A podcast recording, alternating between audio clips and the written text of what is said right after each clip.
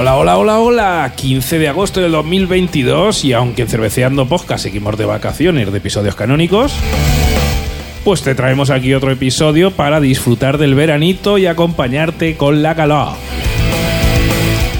Como ya sabéis, si estabais acostumbrados, si eres oyente habitual, Rodrigo Valdezate venía todos los días 15. Lo que pasa es que ahora, como estamos de vacaciones, se nos ha ocurrido prepararte un resumen de todo lo que nos ha contado durante esta temporada. Y van a ser los nueve estilos como nueve soles, todos seguiditos, para que los disfrutes y aprendas y repases para que no te queden para septiembre.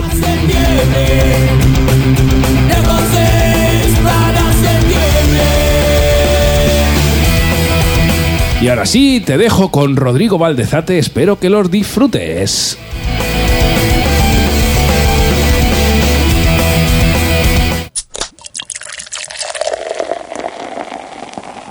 Comenzamos este recopilatorio con las cervezas de trigo. Bueno, no os imaginéis la ilusión que me hace estar aquí. Así que tengo que agradecer a los chicos de Cerveceando Podcast, a Mr. Pica y a Dr. Sasa el que me hayan invitado. Mm, para los que no me desconozcáis, soy Rodrigo Valdezate, uno de los miembros fundadores del blog El Jardín del Lúpulo, en el que llevamos pues 10 años ya publicando a diario en internet contenido sobre cerveza. Hacemos reseñas, catas, bueno, de todo. El objetivo es, igual que aquí, divulgar la cultura cervecera. Entonces, con este plan, pues me propusieron hacer esta sección colaborativa en la que vamos a empezar hablando de estilos, estilos de cerveza. Porque bueno, aunque todos empezamos bebiendo la misma cerveza, el estilo mayoritario que hay en el mundo, Realmente la cerveza no solo es rubia, hay muchos más. Y vamos a ir desgranando así un poquito diferentes estilos. Empezando hoy por las cervezas de trigo alemanas. A ver, las cervezas de trigo alemanas las llamamos aquí así, pero allí las llaman Weissbier. Weissbier escrito, que significa cerveza blanca. Igual que otros muchos estilos de cerveza, su definición más básica es en base a un color, como las blonde, las golden, etc. Eh, también las pueden llamar Weissenbier, escrito Weizen, que significa cerveza de trigo. Y, son sinónimos eh, las dos cosas. Podemos encontrarlas también como Hefeweizen, que jefe significa levadura, y es una de las características principales quizá de este estilo, porque esa levadura que está en suspensión le da turbiedad. Pero si nos centramos en qué define realmente a una cerveza de trigo, pues de alemana, es que deben llevar más de un 50% de trigo malteado. Esto es un poco una reminiscencia de la ley de la pureza de 1516, donde se decía que el cereal que llevaba la cerveza tenía que estar malteado. Y tiene que ser más de un 50% para que cuente de verdad como de trigo. Sin embargo, por ejemplo, las cervezas de trigo belga, el trigo no está malteado y con un 30% les basta. Bueno, y cuando tenemos una cerveza de trigo, ¿qué, de estas alemanas, qué podemos esperar de ella? Bueno, pues son cervezas, como hemos dicho, que en la fase visual, si vamos a catarla, lo primero que hacemos es verla, la fase visual son turbias, como hemos dicho, por la levadura en suspensión, generalmente de un color claro, tirando a anaranjado. Aunque también encontramos versiones Dunkel, que son oscuras, o Crystal, que están filtradas, entonces no son turbias, les han quitado toda la levadura mediante un filtro. Si la servimos en el típico vaso de cerveza de trigo alto, porque tienen que caber, suelen venir en medio litro, entonces llevan un vaso grande, pues encontramos que tienen buena presencia y generan una buena capa de espuma blanca. Si ya nos ponemos a olerla, lo más habitual es encontrar aromas que, nos recuerdan al plátano por los ésteres y con notas fenólicas que nos recuerdan al clavo de olor. Por supuesto también encontraremos la malta, porque es una cerveza muy maltosa. Encontraremos olores a cereal, a pastelería, al trigo, vamos. Y en boca son cervezas dulces, sin apenas presencia del lúpulo. Eh, tienen mucho cuerpo, pero entran bien y no empachan. Además tienen poquito alcohol, suelen estar en torno al 5%, aunque claro, igual que había versiones de otros colores, pues también hay otras versiones de otras potencias. Incluso Bock o Doppelbock. Por lo de eso, cuando vamos a beber mucha cerveza de trigo, conviene acompañarla de algo. Y aunque sé que otros colaboradores van a hablar de maridaje, sí que quería darle unas pinceladas. Para las cervezas de trigo quedan muy bien las comidas ligeras, ya que no es una cerveza muy intensa que acepten el dulce, como por ejemplo pues ensaladas vegetales o pescados no muy potentes. También es tradicional combinarlo con los platos más típicos de la gastronomía alemana, que es de donde viene el estilo, un codillo o unas salchichas, o incluso como ponen en las Oktoberfest pollo asado. Eh, y es que, además, la principal región productora es Baviera, ahí donde está Múnich, en el sureste de Alemania, una zona de gran tradición cervecera. Pero, ojo, ¿eh? como casi todos los estilos clásicos que conocemos hoy en día, el estilo no era así hace tanto. Eh, su expansión por el mundo y la definición de tal y como lo es ahora viene de finales del siglo XIX, principios del XX. Eso sí, ahora es uno de los estilos más reconocibles, con grandes ejemplos mundiales que puedes encontrar en cualquier lado. Supermercados, bares, ya ves, franciscaner o paulaner. Pues están muy bien y, son muy económicas, pero claro, luego tenemos las joyas. Joyas como Schneider o Weistefaner. Son las mejores cervezas de trigo posiblemente que puedas encontrar. Y ahí radica uno de los problemas en buscar variedad en este estilo. No se puede competir contra esas cervezas y por eso se encuentra tampoco de las cervezas de trigo en el mundo cervecero artesano. No, no, no aguantan en el mercado compitiendo contra ello, ya que tienen una relación calidad-precio excepcional. Las que sí que empiezan a entrar un poco mejor son las versiones lúpuladas. Ahí consiguen un nicho.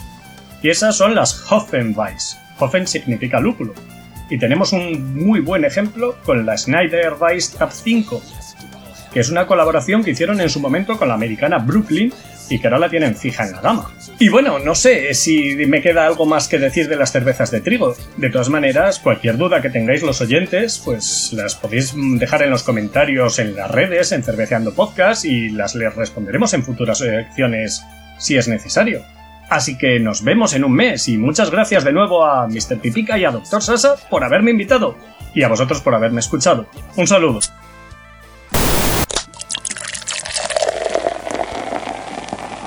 Las IPA. Aquí vuelvo yo, Rodrigo Valdezate, jardinero. Ya sabéis, jardinero por el Jardín del Lúpulo, la web de cerveza donde siempre sois bienvenidos. Hoy, este mes, en la sección en la que colaboramos, ya sabéis, hablando de estilos de cerveza, vamos a hablar de las cervezas IPA. En origen, IPA, IPA, son las siglas inglesas de India Pale Ale, leído Pale Ale, escrito Paleale. Supuestamente, o eso dice la leyenda, era así porque es el resultado de querer enviar sus cervezas pálidas, de ahí lo de pale, a las colonias de la India. Pero claro, era un viaje muy largo, y atravesaban Ecuador, eh, trópicos, circunvalaban continentes, entonces las cervezas les llegaban regular. Para que llegasen bien, aumentaron los conservantes naturales que la cerveza ya tiene, alcohol y lúpulo. Eso lo conserva mejor, así que hicieron cervezas más fuertes y más amargas, y con ello más duraderas. Ahora mismo, el término IPA ha sido la punta de lanza del movimiento cervecero craft, principalmente heredado aquí, o sea, los pioneros en Estados Unidos, y ha perdido ese carácter inglés más educado y moderado que pudiera tener. Ya solamente significa cerveza muy lupulada. Sí, básicamente es eso, una IPA, sabes que va a tener lúpulo, luego puede tener mil cosas. E incluso puede servir sin más como apellido para otros estilos, Weizen IPA o Sour IPA. Cualquier cosa que ponga IPA, lo que te dice es que lleva lúpulo. Pero vamos a intentar definir una base, un estilo, unas características generales de qué sería realmente una IPA a secas. Y claro, si vamos a definirla, pues tendríamos que catar esa IPA ideal. Y esa IPA ideal pues será pálida, como el nombre dice. Un tono entre rubio, anaranjado, habitualmente limpia, aunque ahora se lleva a lo turbio, incluso en las que no aparecen etiquetadas como neipas, que es el nuevo subestilo. Pero de subestilos hablaremos en otro episodio. Si la cerveza es clara, pues lo, normal es que la espuma sea blanca, porque en el fondo la espuma no dejan de ser pequeñas burbujitas de gas invisible recubiertas por la propia cerveza, así que cuanto más oscura es la cerveza, más oscura suele ser la espuma. En este caso, la espuma sería blanca. Y si llevamos la copa a la nariz, pues el olor debería predominar el lúpulo, que es el ingrediente principal que las caracteriza. El lúpulo nos puede dar, eso sí, mogollón de aromas, mogollón de opciones en función de las variedades de lúpulo que se utilicen. Podemos encontrar cosas herbales, florales, eh, pináceas, cítricas, frutales, mm, que huelan a marihuana, mmm, de todo. Luego en boca, si le damos un trago, pues el lúpulo como nos da amargor a la cerveza, la cerveza tiene que ser amarga, por supuesto. El cuerpo de malta, para que sea una buena IPA, ha de equilibrar pero la mayor cantidad que tenga de lúpulo debe notarse. Y el alcohol, aunque suba un poco en el estilo, debe mantenerse en sensaciones moderadas, no quitar el protagonismo. Las cervezas estilo IPA no deben ser alcohólicas en boca. Eh, el vaso este ideal en el que la estamos imaginando y bebiendo, pues para disfrutarla más, nosotros recomendamos que sea un vaso que se abra y se cierre para concentrar los aromas, como la copa tecu o una copa tulipa o una copa de vino, si no también nos sirve, ¿eh? y beberlas ni muy calientes ni muy frías. No muy calientes porque entonces no va a estar rica. Y no muy frías porque el frío nos va a matar todos estos aromas y sabores dejando en la cerveza bastante tocada. Y sabemos que hay otra sección en la que hablan de maridajes, pero nosotros los enfocamos desde qué puede combinar bien con este estilo. Y claro, eh, como hemos dicho que las características principales son lúpulo y alcohol, pues son dos cosas que limpian muy bien el paladar de sabores intensos y grasos. Por esto, y por su origen británico, recomendamos los fish and chips, pescado y patatas fritas. Eh, también lo suelen poner con gastronomía india, por su pasado colonial, o con quesos ingleses. Pero ojo con la moda de ponerlo con picante, porque el lúpulo, el amargor, potencia el picante, y si no te gusta demasiado puede llegar a ser excesivo. Y hemos dicho, este estilo ha sido abanderado de la revolución craft, así que tenemos la suerte ahora de que se encuentran muchas y muy buenas cervezas artesanas tipo IPA. Nosotros recomendamos Doughals, por ejemplo, son mis favoritos por consistencia y equilibrio, pero está Baskelan, Espiga o seguro que cerca vuestro, en vuestra ciudad o en la de al lado, hay alguna marca artesana que hace una IPA medianamente decente. Probadlas. Y con esto el estilo queda repasado. Si no habéis bebido una IPA, no sé en qué mundo habéis vivido. De nuevo a Mr. Pipica y Dr. Sasa por todo esto y a vosotros os digo un saludo. Cervezas Stout. Hola, oyentes y chicos de Cerveceando Podcast. Muchas gracias, Mr. Pipica y Dr. Sasa, por tenerme aquí otro mes más a mí, Rodrigo Valdezate, jardinero, ya sabéis, por el Jardín del Lúpulo, donde siempre sois bien recibidos. Hoy, en esta sección en la que colaboramos, vamos a hablar de otro estilo de cerveza, las cervezas Stout. Las cervezas negras de las Islas Británicas, vamos, el estilo mundialmente conocido por una marca que ha logrado representar entera ella solita a un país, Guinness. Aunque las raíces del estilo se juntan con el de las Porter de Londres, las Stout eran las fuertes, que Stout significa robusto, y luego a partir de finales del siglo XIX empezaron a usar cebada tostada, cebada torrefacta, para dar más color. Digamos que estas son las dos características más diferenciadoras en términos generales de las Stout frente al otro estilo negro suave que son las Porter. Pero bueno, las líneas que las dividen son cuando menos borrosas, así que no podemos tampoco afirmar con rotundidad ninguna cosa más que estas dos características. Después, dentro de las Stout, pasa como pasaba con las IPAs de las que hablábamos el mes pasado. Hay muchos subestilos. Al más conocido le vamos a dedicar en el futuro una colaboración de estas enteras. Hablaremos otro mes de las Imperial Stout, la hermana mayor y más fuerte de la familia. Pero hay otros muchos, como por ejemplo la Sweet Stout, también conocida como Milk o Cream Stout, que lleva lactosa para dar cuerpo, ya que es un azúcar no fermentable que la levadura no se come. Luego están también las Oatmeal Stout con copos de avena cruda, esta es una de mis versiones favoritas, y la Foreign o Export o Tropical Stout, que es la versión más fuerte de la familia Stout sin llegar a Imperial, pese a pensarse para su consumo en países tropicales. La verdad es que están un poco locos queriendo beber ahí al colazo con todo el calor, pero también están muy buenas, ¿eh? También están muy buenas. Y luego, claro está, por las versiones americanas, ya sabéis con más lúpulo, que es lo que se lleva. Pero bueno, aquí hemos venido a hablar del estilo y entonces tenemos que definir una base. Vamos a dar unas características generales del estilo basándonos en la irlandesa, en la stout irlandesa o dry stout, stout seca, o sea, en la stout a secas. Y lo más importante, pues es la fase visual que tiene que ser negra. Es una cerveza negra, casi opaca. Puede tener brillos rojizos en los bordes.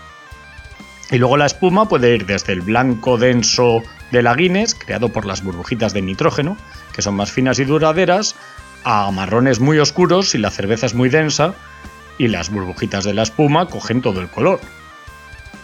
En aroma, el olor de estas cervezas pues, es muy característico debido a las reacciones de Maillard de las maltas tostadas.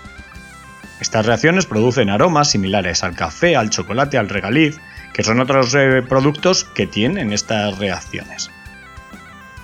Después en boca el sabor, pues eh, son cervezas que son amargas pese a no tener lúpulo predominante.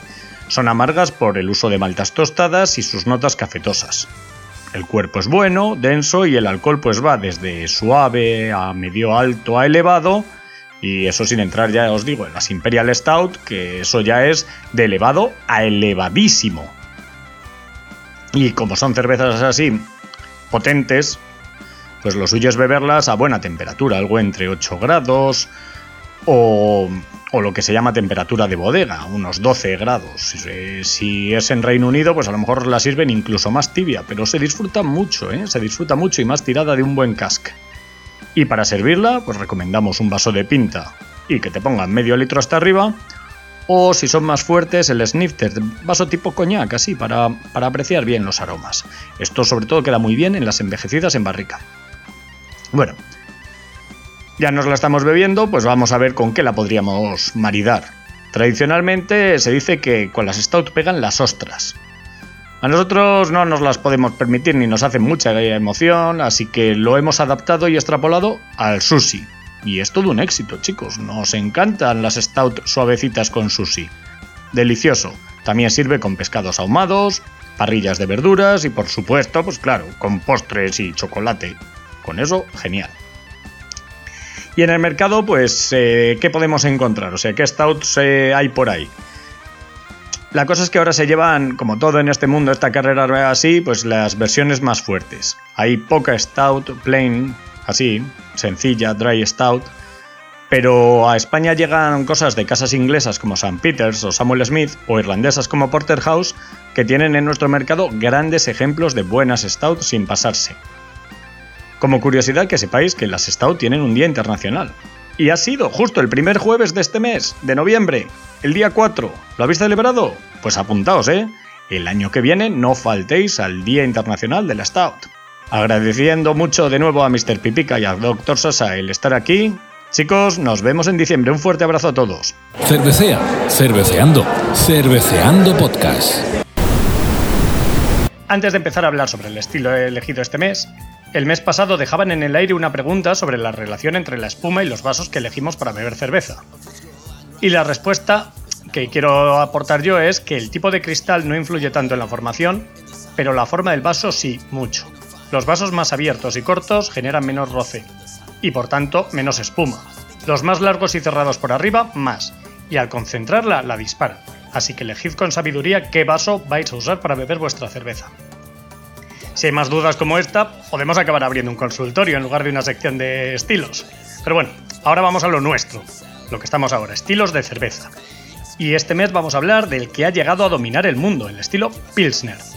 El 70%, dato inventado, pero no por ello alejado de la realidad.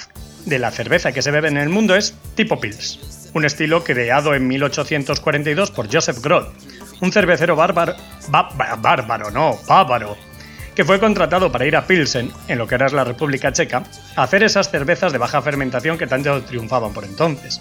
Pero la hizo diferente, con malta muy pálida, agua muy blanda y lúpulo saad de la zona, creando las pautas del estilo que se hizo tan popular. El éxito fue casi inmediato, y en el siguiente siglo llegó a desplazar tanto a otros estilos que muchos desaparecieron o estuvieron a punto. Por eso se crearon asociaciones como la Camra o se valora el trabajo de los que los rescataron, como Pierre Celis de Garden con las Beer. La receta clásica de las Pils la podéis encontrar casi inalterada en cervezas checas, como las que nos llegan aquí la Pilsner Urkel o la Budvar Budejovici, la Budweiser checa, por decir las más conocidas, pero luego hay otras muchas. Incluso versiones modificadas que se llaman tipo Pilsner pero no son exactamente canónicas, como las Hoppy o las industriales. ¿Hace falta hacer una explicación de la cata organoléptica de algo que también conocemos? Pues probablemente no, pero me pagan por ello. ¿Que no me pagan? ¿No me pagan?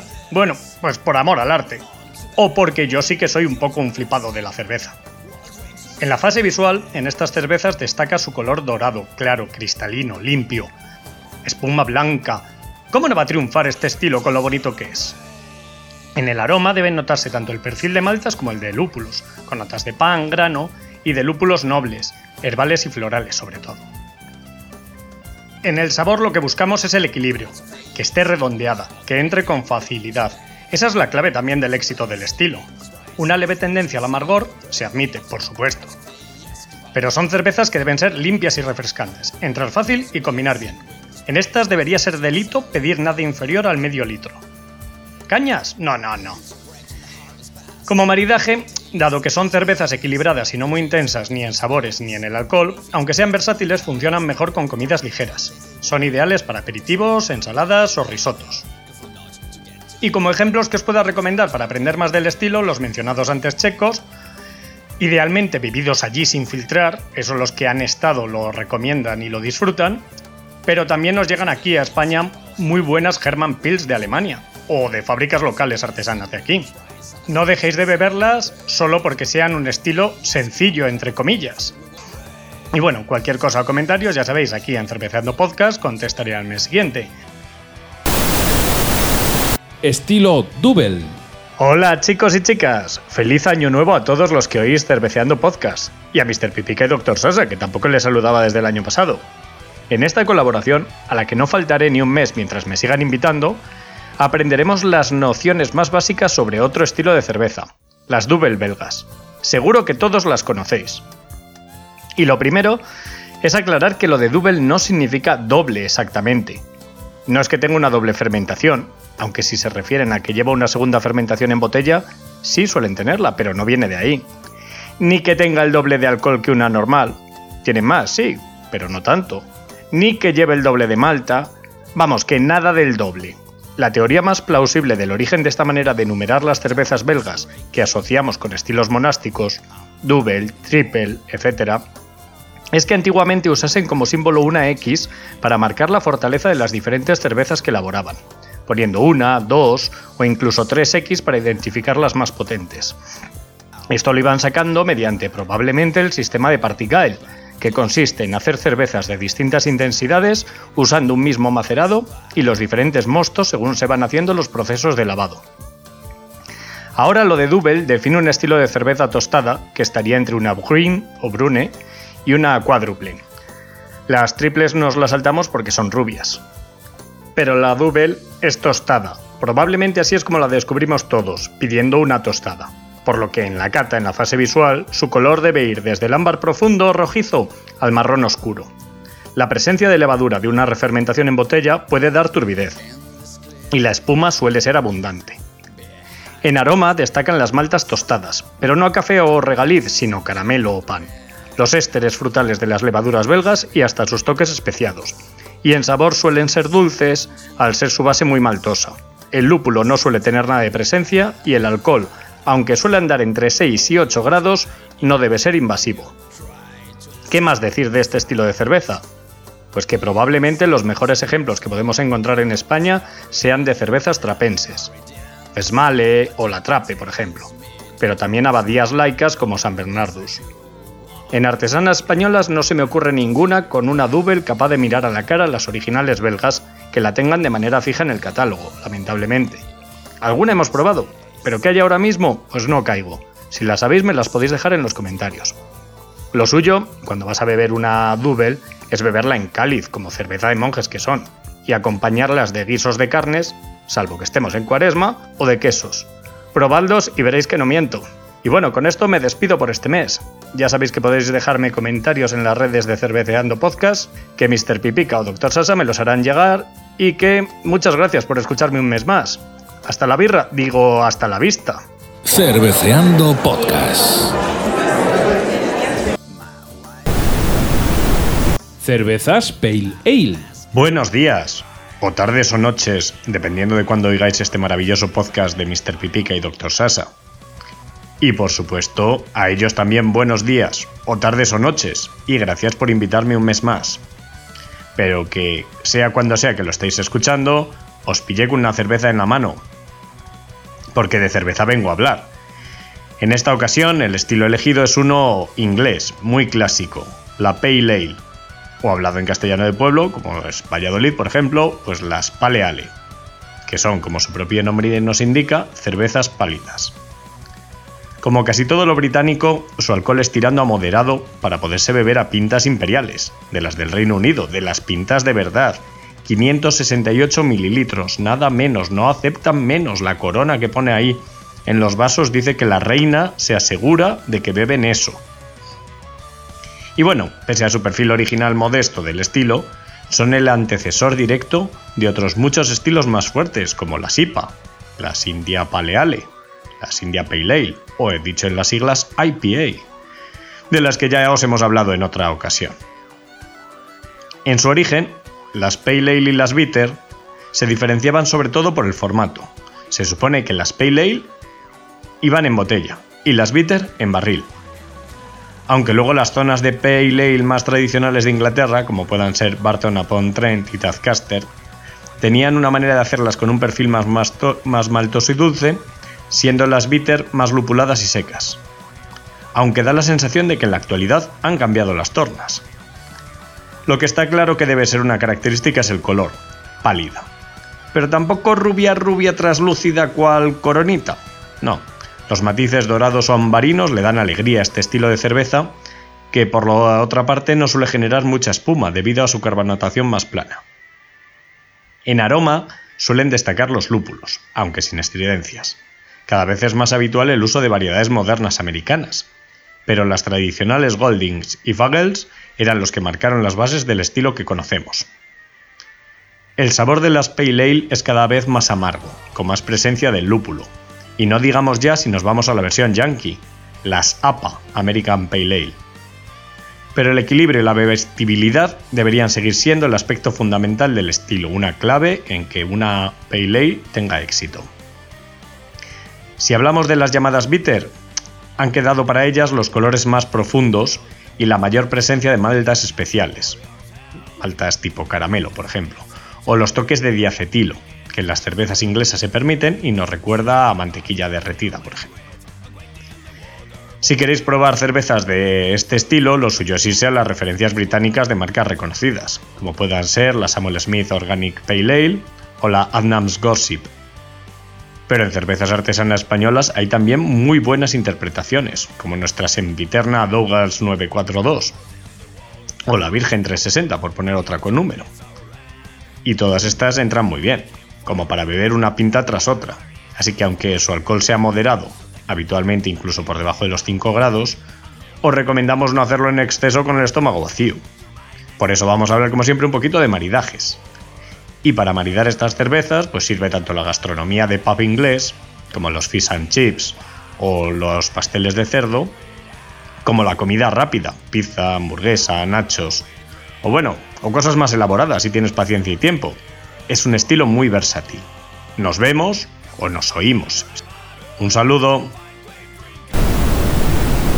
Cervezas Dunkel. Con el característico y probado dinamismo que define a los jardineros del Jardín del Lúpulo, aquí estoy otra vez más en la sección que Mr. Pitica y Dr. Sasa me tienen guardada cada mes, para compartir con vosotros, sus oyentes, pinceladas sobre un estilo de cerveza.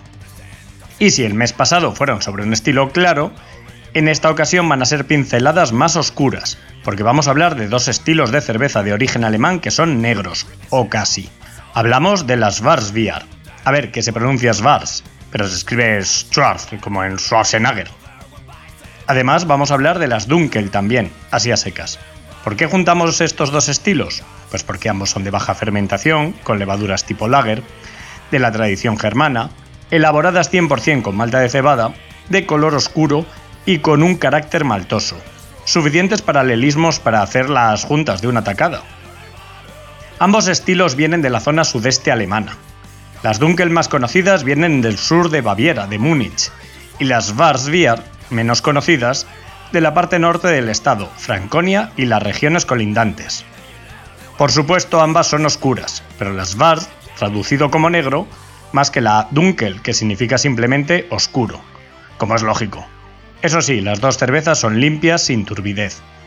En aroma destacan las maltas tostadas con matices de pan, caramelo e incluso chocolate. Pero no son habituales las notas más torrefactas que asociamos con las cervezas negras de la tradición británica. En estas el peso cae más en las maltas base que en el uso de indiscriminado de maltas especiales. El sabor tiende al dulce por comparación con las cervezas rubias, ya que suelen presentar más azúcares caramelizados y no fermentados. En mi experiencia, las Dunkel son sabrosas y plenas de cuerpo, pero con más equilibrio, mientras que las Varsbier rozan lo empalagoso a veces. Aún así, son estilos con poco alcohol, habitualmente entre 4,5 y 5 grados y medio, por lo que si te gustan puedes beberlos a jarras de litro casi sin problema. Pero mejor si el maridaje os ayuda a no caer redondos. Por afinidad en la tradición, la comida alemana, sobre todo si está tostada como pueda ser un codillo o un pretzel, quedará genial. Pero también hay otras opciones como barbacoas o postres con frutos secos. Hay un mundo de posibilidades. En el apartado de las recomendaciones de cervezas para aprender a reconocer los estilos, nos pasa lo que es habitual cuando hablamos de cervezas germanas. El valor seguro es ir a las referencias clásicas que vienen de allí. Y por ejemplo tenemos estas dos que son bastante fáciles y asequibles de conseguir. La Weltenburger Kloster Barock Dunkel, una de las fábricas más antiguas del mundo además, desde 1050, casi un milenio y a solo 10 años de la más antigua, Bay Stefaner. O la Krostitzer Schwarzbier, sin tan añejo pedigrí, pero también buen ejemplo de clase. Y bueno, con esto acabo de hablar de estas Dark Lager. El mes que viene vuelvo con otro estilo de cerveza para entreteneros, deleitaros e instruiros, que espero que eso sea lo que hago, al menos lo primero. Y bueno, tampoco quiero dejar de agradecer a los chicos de Cerveceando Podcast el que hayan contado conmigo un mes más. Y mientras me inviten, pues nos vemos en 30 días. Muchas gracias a todos, un abrazo cervezas Blon. Hola, hola a todos y todas. A los que oís cerveceando podcast cuando sea que lo estéis escuchando y a Mr. Pipica y Dr. Sasa cuando lo están grabando y montando. Disfrutad de esto con una cerveza en la mano. Y de cerveza, de un estilo concreto, es de lo que vengo yo a hablar como cada mes. Esta vez toca comentar uno de los estilos belgas más extendidos y a la vez más sencillo, las Blanc, su cerveza rubia de alta fermentación porque la tradición belga no es de eh, cervezas lager de baja fermentación, sino de alta. Así que allí su cerveza base sería esta, digamos, definida, como tantos otros estilos, por su color como el pelo amarillo, rubia, y en contraposición a las brune, morenas, que aquí llamamos tostadas. Seguro que todos habéis probado alguna de estas cervezas en marcas de esas que se llaman de abadía, como Lev o Grimbergen. Aunque tampoco se considera un estilo trapense puro, entre ellas también hay cervezas que se llaman así, pero son más potentes normalmente en la línea de una Belgian Strong Ale o una triple, con las que comparte color, pero no fuerza. Y es que las blonde, aparte de ser rubias tirando a limpias, con matices dorados y las demás cosas que se suelen decir, son más moderadas en contenido alcohólico que esas hermanas mayores que he mencionado. Ojo, que en Bélgica llaman a unos 6-7 grados, ser moderadas en alcohol. Así que tiene mucho peligro porque entran muy bien. Su perfil es bastante limpio, no solo en ausencia de turbidez, sino también en los aromas, principalmente maltosos y con el punto especiado fácilmente reconocible de la levadura belga, que le da recuerdos a pimienta, cítricos o terrosos. Pero ojo, mientras que en las Bitbier el uso de especias como adjunto es la práctica habitual, en las blonde estos aromas suelen venir de la propia fermentación. Y el lúpulo, de corte continental o incluso con lúpulos nobles eh, alemanes, no pasa de tener presencia leve o moderada. El sabor es también maltoso, afrutado y dulce, pero sin ser empalagosa, pese a no ser tan seca ni amarga como las ya citadas hermanas mayores, con las que es inevitable compararlas como en toda relación fraternal. Con buen cuerpo y buena carbonatación, y sin que el alcohol en boca tenga mucha presencia, se completa la descripción de esta cerveza diseñada para gustar al bebedor de lager, pero sin renunciar a las características más habituales de la tradición cervecera belga. Los vasos más tradicionalmente usados para su servicio suelen ser los cálices o las copas de tulipa, en las que se recomienda beber no muy fría, algo en torno a los 6 grados centígrados podría estar bien, para que levemente coja algo más de temperatura y vaya desvelando nuevos matices. Como maridajes, que ya sabéis que nos gusta proponerlos, y sobre todo en cervezas con las que si no puedes acabar más perjudicado sin darte cuenta, quedan bien comidas medianamente ligeras, ensaladas, pescados a la parrilla, pollo a la plancha, pueden servir, pero bueno, también el marisco, porque el umami que tiene hace que potencie el perfil seco y más refrescante de estas cervezas, rebajando el dulzor de las maltas y la fruta de los ésteres. Y por supuesto con quesos. Quesos semiduros como el Gouda o el Edam son los que más nos gustan. Delicioso. Así que voy a ir acabando que se me hace la boca agua. Y como siempre antes, bueno, pues las recomendaciones de grandes ejemplos del estilo. Los más obvios vienen, por supuesto, del extranjero, de la zona de Bélgica, Holanda, como la Merceau 6 o la Trappe Blanc. El problema es que al buscar algún artesano local, muchas de las cervezas que aquí nos llaman blonde no responden a este perfil belga. Tiran más por rollos ingleses o lupulados. Así que para conocerlo mejor, lo ideal es quedarse con los ejemplos que he dicho para comparar. Y con esto me despido hasta dentro de cuatro semanas, agradeciendo que echéis el rato en escucharme y a Pipica y Sasa que sigan queriendo que os suelte mis peroratas los días 15 de cada mes. Un abrazo y muy buena cerveza a todos. Y para terminar este resumen, continuamos con unas que le gusta mucho a Rodrigo, que yo lo sigo a Pipica, y son las cervezas bitter. Hola, hola, amigos y amigas de Cerveceando. Hola, hola a mis anfitriones, Mr. Pipica y Dr. Sasa. ¿Qué tal estamos llevando la entrada del buen tiempo? ¿Con sed de cerveza? Seguro. Yo, por supuesto, tengo una birra en la mano mientras grabo esto. No esperaríais menos de alguien del jardín del lúpulo, ¿no? Y si hablamos de matar la sed, pues uno de mis estilos favoritos para eso es el que hoy protagoniza este podcast. Así que igual que vosotros, me ha abierto una Spitfire. ¿Sabíais que la teníamos en nuestro top 1 de blog de mejores bitter? Es que está cojonuda. Pero a ver, a mí me pagáis por hablar de estilos, no de lo que bebo, que para eso ya tengo mi Antap. Así que me voy a poner a hablar del estilo bitter. Y para eso he de retrotraerme a lo que dije en marzo, cuando hablaba de las Pale Ale. Por si lo habéis olvidado, pongo la voz de autocitarme y repito. En su origen, las Pale Ale y las Bitter se diferenciaban sobre todo por el formato.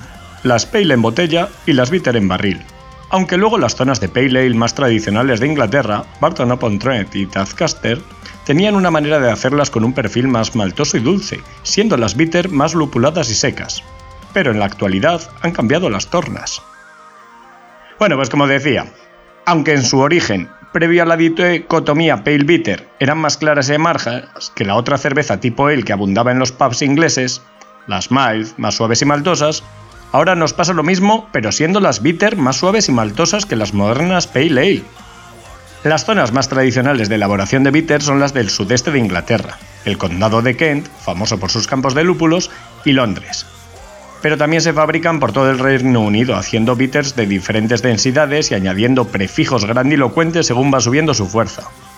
Así tenemos Ordinary Bitter, Best Bitter, Strong Bitter, Special Bitter, Extra Special Bitter y subiendo hasta donde el cervecero quiera poner el límite a lo molona que es su bitter, mucho más que las de los demás. Y bueno, de historia ya está bien. Así que, ¿qué podemos encontrar en una bitter? Pues voy a usar la Spitfire de Sefer's Name, una de mis fábricas fetiches del condado de Kent, que me estoy bebiendo ahora mismo para describirla, como gran ejemplo del estilo que es. Su color es ambarino, como de madera pulida, con matices rojizos que rozan el marrón claro. La espuma es densa, pero no muy abundante ni duradera, ya que estos estilos de cerveza inglesa suelen tener muy poca carbonatación. El aroma predominante es a malta, a caramelo, frutas, tofe y algo de lúpulo floral y especiado. Y el sabor es amargo, por supuesto, con ese carácter típico inglés que tanto me gusta y que solo se encuentra ya en las bitters. La malta está presente, pero el final suele ser seco, pese a que no lo acaba de aparentar por los ésteres frutales y las notas de caramelo o incluso diacetilo, que huele como mantequilla y que en este estilo no se considera un defecto siempre que no sea muy prominente. Como su alcohol suele ser bajo quitando las más potentes no suelen sobrepasar los 4 o 5 grados, su cuerpo realmente es pleno pero bebible, de trago muy fácil que invita a beber varias pintas en el pub. Porque ahí radica su secreto. Es una cerveza para disfrutar de bares, en compañía, servida en vaso de medio litro como los Nonic y acompañada de típica comida de pub, como los pork pie, empanadas o pasteles de cerdo, el fish and chips o el bangers and mash, que son salchichas con puré de patatas muy rico pero muy sencillo y me está dando sed y hambre de pensarlo, así que me voy a ir a algún otro garito a tomarme otra de las bitters, esta de las fuertes, que os puedo recomendar y que Sasa y Pipica también se han bebido, la Bishop Fingers. Pero si queréis un ejemplo patrio, la Douglas Leyenda está riquísima, digna de la mismísima reina de Inglaterra, y comparte podio con la Spitfire, acompañadas de la Fullers ESB y la Bombardier. Para que no paséis sed, porque de este estilo, una nunca es suficiente. Y ya me despido por un par de meses, cogiéndome vacaciones de verano hasta la vuelta al cole y dando un fuerte abrazo a estos dos chicos por haber estado aquí todo el curso aguantándome mes tras mes. Bueno, y a todos los demás. salud y buena cerveza.